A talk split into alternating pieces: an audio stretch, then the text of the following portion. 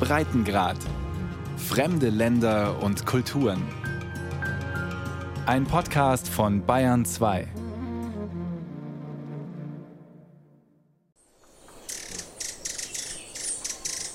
Der Nebelregenwald von Intac in den tropischen Anden Ecuadors. Ein Wildwuchs aus Grüntönen. Die feuchte Wärme und der fruchtbare Boden haben ein triefend tropfendes Geflecht wachsen lassen aus Moosen, Farnen, Lianen und riesigen Bäumen. Dazwischen wilde Orchideen, Kolibris, Bergtukane und Brillenbären. Unzählige bedrohte und weltweit einzigartige Tier- und Pflanzenarten. Unter all dem Grün liegt ein milliardenschwerer Kupferschatz. Wer ihn heben will, muss ein Loch von der Größe einer Kleinstadt in den Dschungel reißen. Seit 25 Jahren versuchen das verschiedene internationale Bergbaukonzerne gegen den Widerstand der Bauern und Bäuerinnen vor Ort. Doch ausgerechnet die grüne Wende hin zu erneuerbaren Energien erhöht nun den Druck besonders. Kupfer werde immer wichtiger und damit wertvoller, sagt Carlos Soria, einer der Umweltaktivisten und Kleinbauern im Intaktal.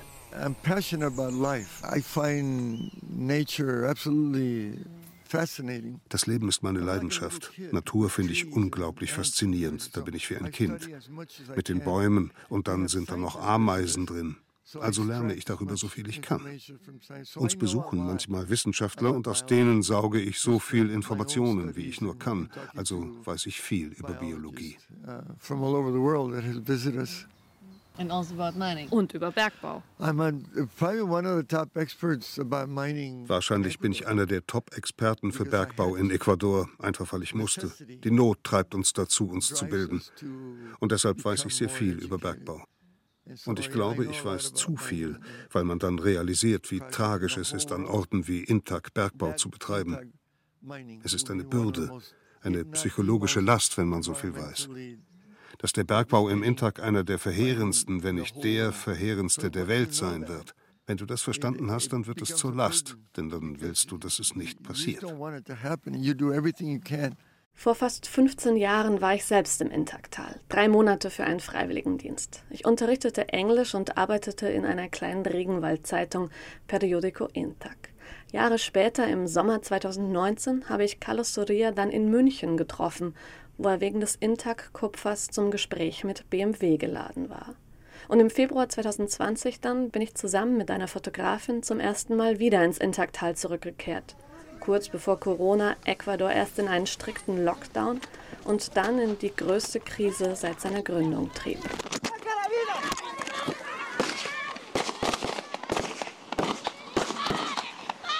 Bei meinem ersten Aufenthalt im Intak 2006 war ich zufällig vor Ort, als bewaffnete Männer in Kampfmontur zur Straßensperre eines der Dörfer vordrangen. Junin, es liegt tief im Intaktal und im Zentrum des Kupferminenkonflikts. Hinter der Absperrung positionierten sich rund 30 Bauern und Bäuerinnen in Gummistiefeln, bewaffnet mit Steinen, Stöcken und Macheten.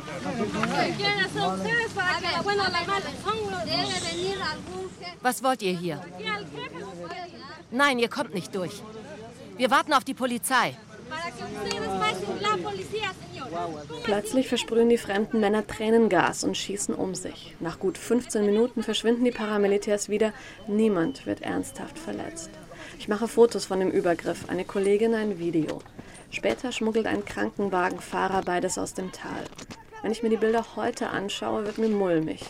Das hätte alles auch ganz anders ausgehen können. Und es ist das erste Mal, dass ich erlebe, was Journalismus, was Fotos bewirken können.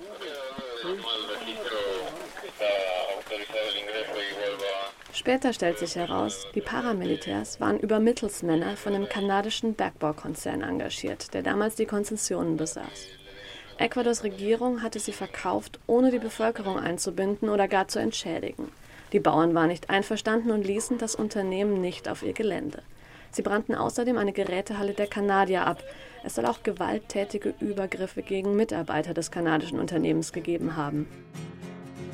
Fuerza, fuerza, mis campesinos, que el agua se acaba gota gota.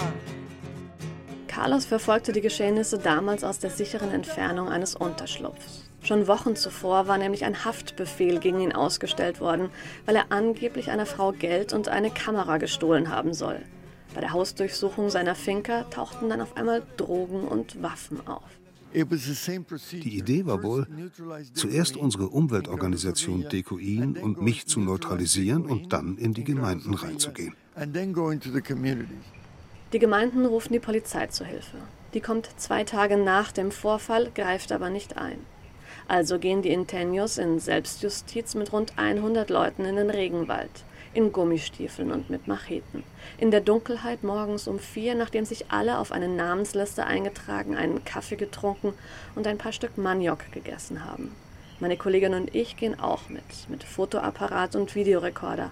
Nach stundenlangem Marsch spüren die Bauern dann irgendwo auf einem der Berge, rund 2500 Meter über dem Meer und in einem dichten Dickicht aus Lianen, Flechten und jahrhundertealten Bäumen, ein Lager von fast 60 Paramilitärs auf.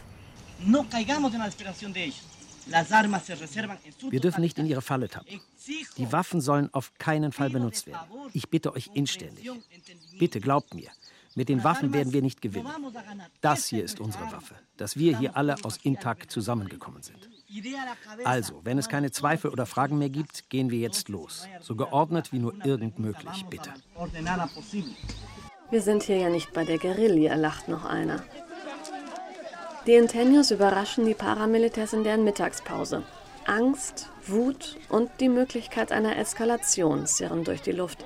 Doch die Überrumpelten geben nach viel Geschrei und großen Gesten tatsächlich freiwillig ihre Waffen ab. Die Bauern eskortieren sie die nassgrünen Steilhänge hinunter nach Honin. Dort sperren sie sie in ihre Dorfkirche. Nach zehn Tagen kommt eine Staatssekretärin vom Bergbauministerium mit dem Helikopter nach Chunin geflogen. Sie verweist das kanadische Bergbauunternehmen bis auf weiteres aus der Region. Zuerst müsse die vorgeschriebene Umweltverträglichkeitsstudie gemacht und genehmigt werden, sagt sie.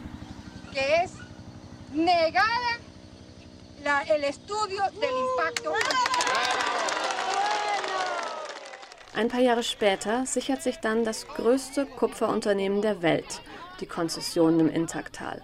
Codelco, ein chilenisches Staatsunternehmen.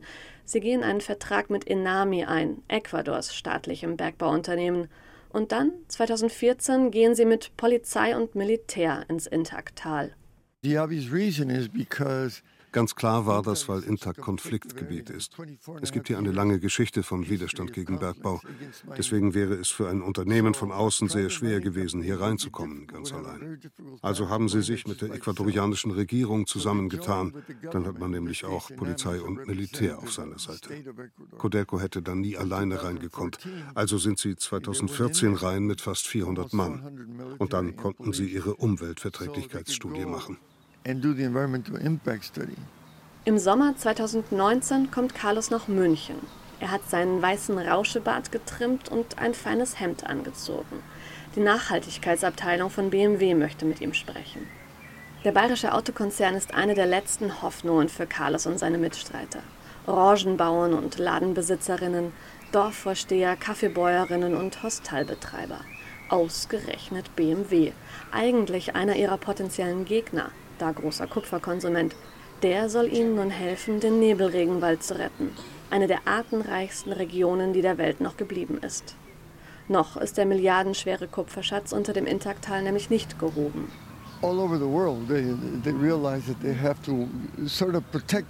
Überall auf der Welt realisieren sie gerade, dass sie ihr Image schützen müssen. Ich glaube, die Initiative für nachhaltiges Kupfer ist auch so ein Mechanismus. Vielleicht ist es nur Greenwashing, aber sie sind schon besorgt, welche Auswirkungen die riesige Nachfrage nach solchen Produkten haben wird. Die Initiative für nachhaltiges Kupfer wurde 2018 von BMW und Codelco ins Leben gerufen. Codelco es una empresa del Estado de Chile. Es el mayor productor de cobre del mundo e impulsa el desarrollo del país. Was wäre für dich das beste Ergebnis morgen? Well, that BMW would tell das BMW Codelco sagt, sie werden keinen Deal mit ihnen machen, wenn Codelco in Gegenden wie Intagmiden aufreißt. Und dann würde Codelco verstehen, dass es das nicht wert ist, dafür die Verbindung mit BMW zu riskieren, dass sie rausgehen. Dann wären das drei Transnationale. they would drop it because that would be three transnationals. Drei vertriebene transnationale Konzerne, meint Carlos. In den 1990ern ein japanischer Konzern, in den 2000ern das kanadische Unternehmen mit den Paramilitärs und jetzt dann vielleicht Codelco. Wir werden sehen. Übermorgen mal sehen, was sie sagen. Das Intaktal liegt zwischen den Ausläufern zweier Nationalparks und erstreckt sich über rund 150.000 Hektar, also ungefähr ein halbes Saarland in dem gut 70 Dörfer und Weiler verstreut liegen und rund 17.000 Menschen leben. Das Kupfervorkommen wird auf mehrere Milliarden Dollar geschätzt. Die industrialisierte Welt verlangt nach Kupfer. Vor allem wegen der erneuerbaren Energien, sagt eine Untersuchung des Internationalen Kupferverbands. Der Bedarf wird demnach bis 2027 um mehr als die Hälfte ansteigen. Und wir in Deutschland stehen dabei ganz vorn nämlich an fünfter Stelle im weltweiten Verbrauch metallischer Rohstoffe. Kupfer ist mit dem Run auf E-Mobilität, auf Smart Cities, auf Windkraft und Solarenergie zum heiß begehrten Zukunftsrohstoff geworden. Denn überall, wo Strom fließt, wird Kupfer verbaut. Was Deutschland nicht recycelt, muss es importieren. Und zwar zu 100 Prozent. Nur in Einzelfällen ist dann bekannt, woher genau das Kupfer stammt. Drei Stunden hat Carlos mit BMW-Vertretern gesprochen. Die wollen sich nun mit Codelco treffen, sagt er. Mit einer Journalistin indes möchten sie offiziell nicht darüber sprechen. Eine Menschenrechtsexpertin und ein Umweltschützer aus Berlin haben Carlos in die Konzernzentrale begleitet. Jetzt sitzen sie in einem Biergarten mit Kieselsteinen und Kastanienbäumen. Wir warten auf die Menükarte. Ich würde eigentlich lieber kein Schwein essen, aber jetzt, wo ich schon mal hier bin, was immer ihr entscheidet. Es gibt Schweinebraten mit Spätzle und alte Geschichten aus dem Intaktal. Die drei schmieden Pläne und verwerfen sie wieder. Im Bericht zur Biodiversität der Vereinten Nationen zum Beispiel heißt es, eine Million Arten stehen kurz vor der Ausrottung. Die Folgen sollen noch verheerender sein als die der Klimakrise. Doch in der Welt der globalen Wirtschaft ziehe dieses Argument nicht. Da sind sich die drei unter den Kastanienbäumen einig. Zu weit, zu groß, zu diffus. Sie einigen sich auf eine andere Losung in der lauen Sommernacht. Codelco hat einen Vertrag mit BMW geschlossen. Die Initiative für verantwortungsvolles Kupfer. Und das ist das Risiko, denn es ist kein sauberes Kupfer, kein verantwortungsvolles Kupfer, wenn es aus dem Intakt kommt.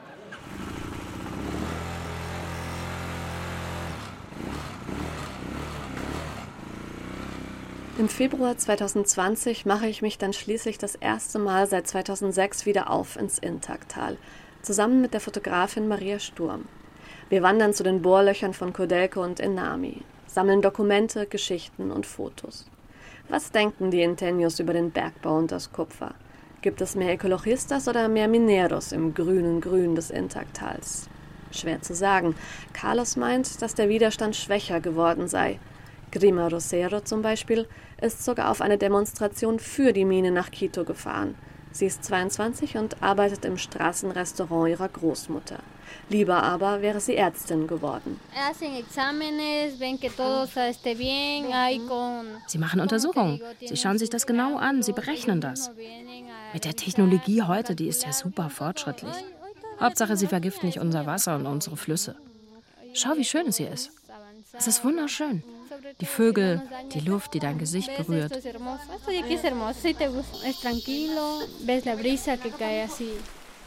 Hugo Ramirez ist Bauer und war schon 2006 beim Übergriff der Paramilitärs dabei. Er begleitet uns zu den Bohrlöchern von Codelco. Hay cosas más importantes que el dinero. Es gibt Dinge, die sind so viel wichtiger als Geld. Frei zu sein zum Beispiel. Das Leben, das du als Bauer führst. Ich mache, was ich will. Ich entscheide, was auf meiner Finca passiert. Wir sind keine Sklaven. Diese anderen Leute, das sind Sklaven des Geldes.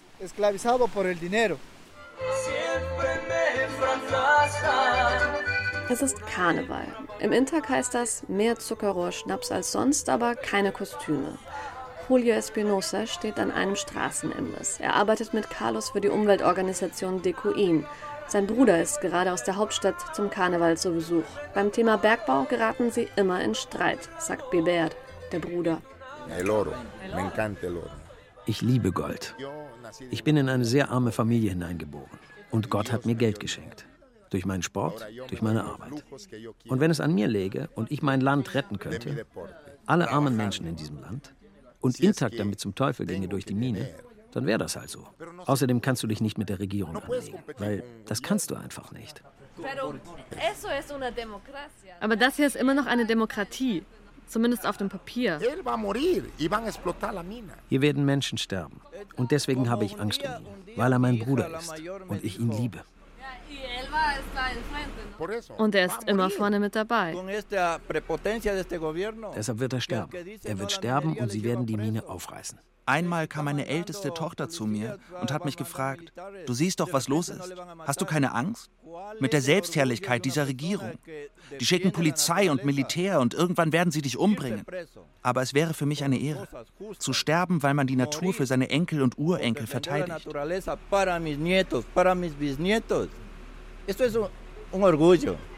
Carlos hingegen hat langsam keine Energie mehr. Mittlerweile hat nämlich sogar der größte Bergbaukonzern der Welt, BHP, Konzessionen im Intaktal erworben, erzählt er. Von BMW habe er seit seinem Treffen im Sommer 2019 nichts mehr gehört. Und auch sonst hätte er am liebsten seine Ruhe auf seiner kleinen Finca mit seinem Stimmel Principe, seinen Hühnern, den wilden Orchideen und den Nachtfaltern. Sick and tired, sick and tired of this bullshit. Ich bin es so leid, wirklich. Es ist so ermüdend. Alle sind ausgebrannt.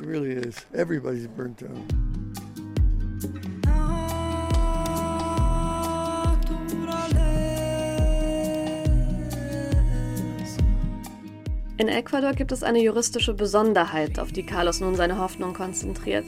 Als einziges Land der Welt hat der kleine Andenstaat 2008 die Natur in seiner Verfassung zu einer natürlichen Rechtsperson erklärt.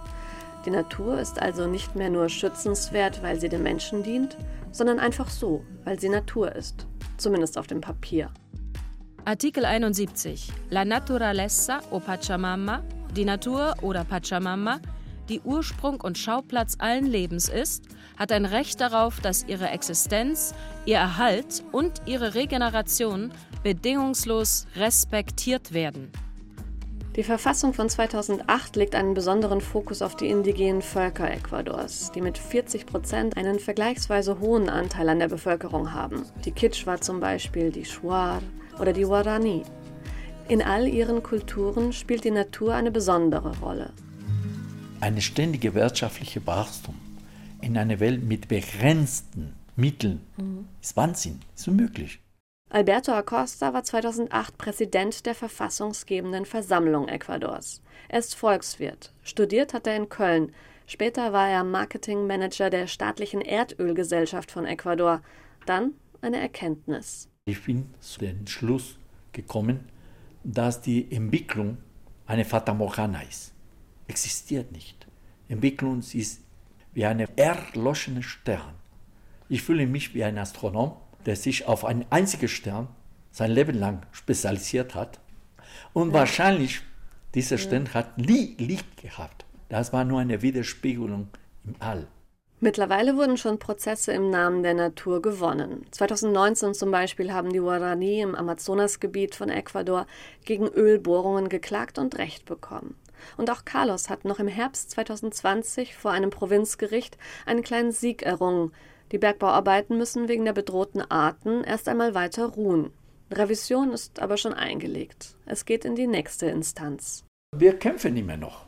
Wir kämpfen immer noch. Wir haben nicht mal das Recht, Pessimist zu sein.